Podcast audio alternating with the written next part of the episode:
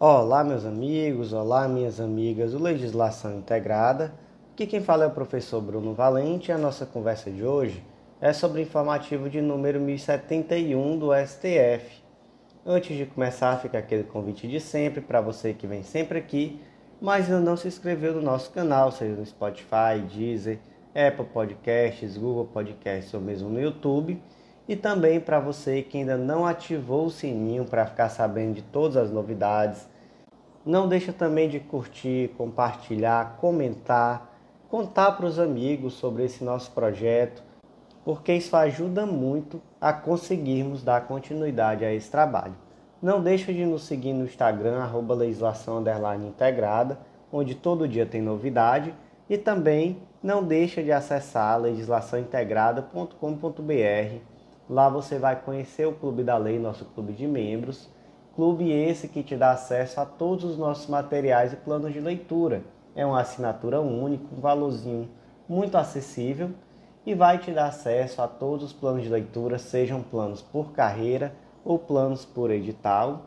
E também é um material que é semanalmente atualizado, que vai organizar teu estudo e te dar tudo o que tu precisa de lei seca e jurisprudência para o teu concurso. Então, meus amigos, sem mais delongas, vamos para o primeiro julgado do dia.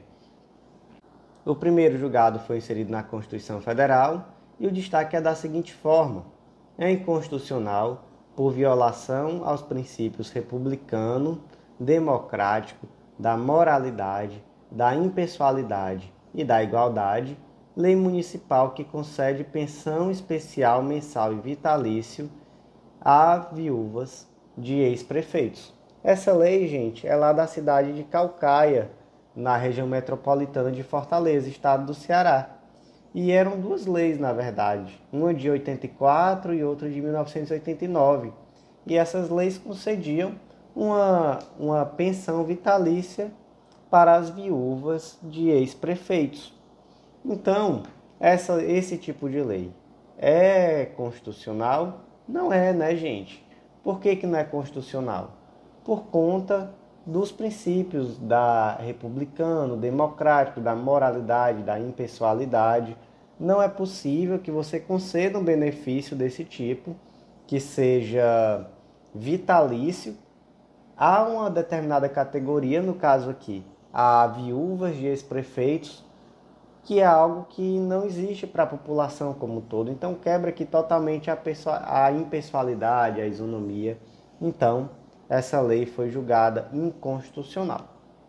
Próximo julgado do dia é inconstitucional lei estadual que isenta o pagamento de direitos autorais pela execução de obras musicais em eventos sem fins lucrativos promovidos no âmbito de seu território. Mais um julgado inserido também na Constituição Federal e aqui trata de uma questão de competência de competência legislativa propriamente dita.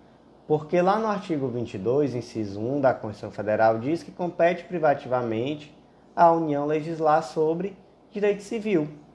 E a legislação que trata sobre direitos autorais é uma legislação de direito civil. E aí veio o Estado de Santa Catarina, editou a Lei 17724, que disse que se um evento é sem fins lucrativos, não haverá necessidade de pagamento de direitos autorais pelas eventuais obras musicais que sejam ali que sejam ali tocadas durante o evento. Esse tipo de lei é constitucional? Não, gente, não é. Em primeiro lugar, por isso, né, por uma questão formal, caberia à União legislar sobre esse tipo de assunto. E além disso, o STF trouxe aqui dois argumentos. Primeiro, que a lei interfere no funcionamento da ECAD. A ECAD é o Escritório Central de Arrecadação e Distribuições, que é uma associação civil que exerce com exclusividade a arrecadação e a distribuição de direitos autorais. Então, se trata ali de uma associação de âmbito nacional que realiza essa arrecadação e distribuição dos direitos autorais decorrentes da execução de obras musicais em todo o território nacional. E além disso, essa lei priva do proveito econômico os autores, que aí eles naturalmente né, eles têm também um direito que é inclusive fundamental de dispor de suas produções e de obter proveito econômico financeiro. Então não poderia uma legislação estadual trazer esse tipo de situação, trazer situações em que o autor da música não vai poder obter o proveito econômico que lhe é devido. Então temos aqui uma inconstitucionalidade, tanto formal, já que caberia privativamente à União legislar sobre esse tipo de matéria, quanto também material. E aqui, essa inconstitucionalidade material, nós vamos ver aqui pelo menos dois âmbitos. O primeiro de todos, que é até o mais evidente, é a questão do direito do autor de ter o proveito econômico da sua obra, e o segundo é a questão de que essa lei ela vai interferir no funcionamento da ECAD, Escritório Central de Arrecadação e Distribuição, que é uma associação que tem uma atuação nacional no sentido de arrecadar e distribuir os direitos autorais decorrentes de obras musicais. Próximo julgado do dia, inserido na Constituição Federal, destaque da seguinte forma: não afronta o fato gerador do IPVA e nem altera o sujeito passivo da obrigação tributária a isenção relativa aos veículos adquiridos por meio de arrendamento mercantil, famoso leasing, e usados no transporte individual de passageiros na categoria aluguel, prestados por permissionários, no caso taxistas. Gente, vamos aqui contextualizar.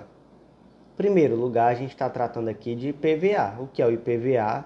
O IPVA é o Imposto sobre Propriedade de Veículos Automotores e ele é instituído exatamente em virtude da propriedade de um veículo, no caso aqui um carro, uma moto e etc.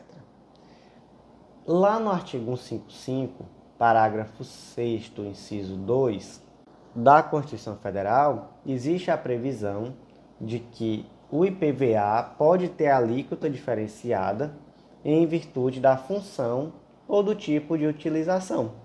Então, são muito comuns algumas hipóteses, inclusive, de dispensa do IPVA. Então, a mais comum de todas talvez seja a de taxistas. Muitos estados têm legislações que, de fato, concedem isenção de IPVA a taxistas.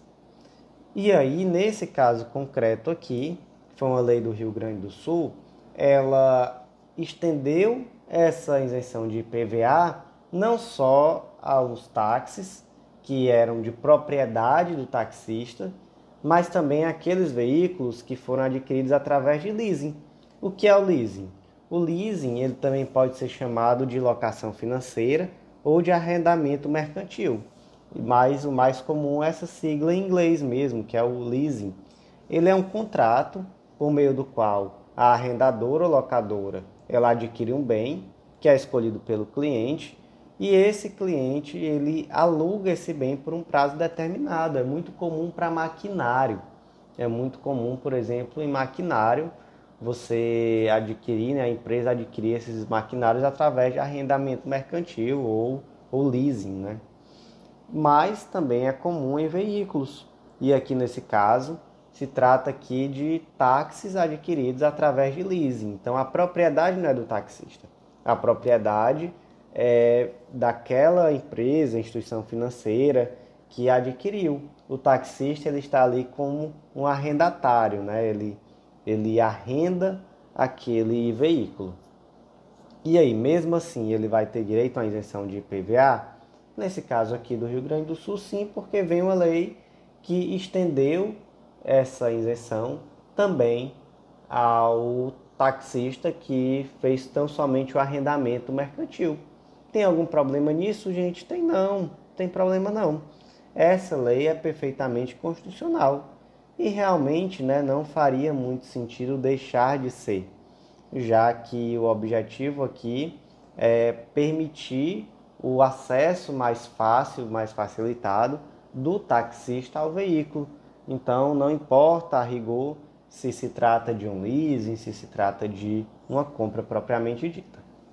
E por último, gente, o último julgado do dia vai ser tão somente lido ah, o destaque, no caso uma tese de repercussão geral, tema 465, desculpa.